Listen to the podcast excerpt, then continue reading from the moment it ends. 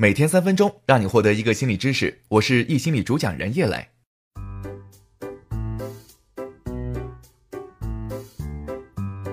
应对别人的愤怒是一种情商，情商从低到高的应对方式依次是：一、委屈；二、怼回去；三、回避；四、消化。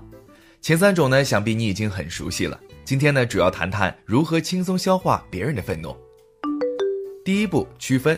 首先，你要知道，愤怒是从高处流向低处。生活中大多数的发火是一种权力宣泄，而不是对错的问题。即使你是错的，只要你更有权利，你可能也会成为对的，而不会被发火。即使你是对的，如果你没有权利，你可能也会成为错的，而且被发火。因此，当对方发火了，你就知道，在他的认知里，自己比你高级。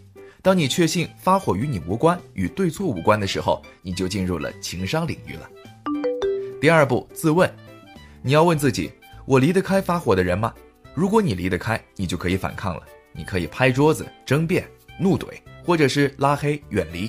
这些方式呢，都可以让他的愤怒在你这里终止。如果你离不开，那就需要情感隔离。这是应对愤怒非常好的方式，就是让别人的愤怒经过你，但不停留。你只要认清楚这个情绪跟你没关系，你就可以隔离掉。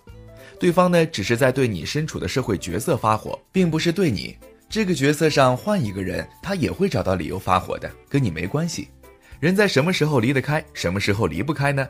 这取决于你对他人的需要是否是刚需。第三步，原谅。